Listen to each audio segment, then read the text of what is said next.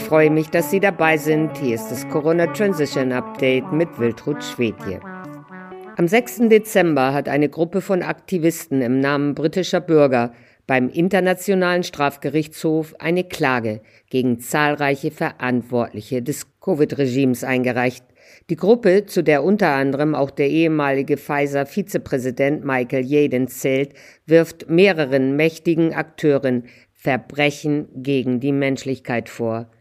Als verantwortlich für zahlreiche Verstöße gegen den Nürnberger Kodex, Kriegsverbrechen und Verbrechen der Aggression im Vereinigten Königreich und weiteren Ländern sehen die Aktivisten unter anderem Anthony Fauci, Tedros Adhanom Ghebreyesus, den Generaldirektor der Weltgesundheitsorganisation, June Rain, die Leiterin der Regulierungsbehörde für Arzneimittel in Großbritannien, Premierminister Boris Johnson, die Bill und Melinda Gates Foundation, Klaus Schwab und weitere einflussreiche Personen.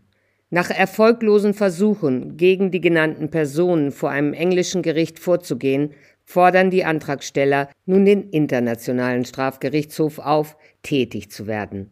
Unter anderem verlangen sie die Covid-Impfungen, die Einführung von ungesetzlichen Impfpässen und alle anderen Arten von illegaler Kriegsführung gegen die Bevölkerung des Vereinigten Königreichs zu stoppen. In der Klage legten die Antragsteller dar, dass es sich bei den Covid-19-Impfstoffen in Wirklichkeit um experimentelle Gentherapien handle. Die Gruppe um Yaden argumentiert, dass die Impfstoffe zu massiven Todesfällen und Verletzungen geführt hätten. Auch habe es die britische Regierung versäumt, die gemeldeten Todesfälle und Verletzungen zu untersuchen. Zudem werfen sie den Verantwortlichen vor, die Zahl der Covid-Infizierten sowie der Todesfälle künstlich aufgebläht zu haben. Weiter zeigen sie auf, dass Gesichtsmasken schädlich und PCR-Tests völlig unzuverlässig seien und krebserregendes Ethylenoxid enthalten.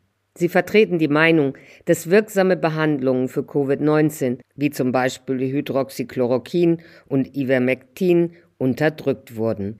Dies wiederum habe zu mehr Covid-19-Todesfällen geführt, die eigentlich hätten verhindert werden können. Und sie sind überzeugt, dass die Unterdrückung sicherer und wirksamer alternativer Behandlungsmethoden für Covid-19 einem Mord gleichkommt und eine umfassende Untersuchung durch das Gericht rechtfertigt. Gleichzeitig wiesen sie darauf hin, dass neben der Zensur von Online-Informationen einige wissenschaftliche Zeitschriften die Veröffentlichung von Studien blockieren, die die Wirksamkeit alternativer Medikamente belegen.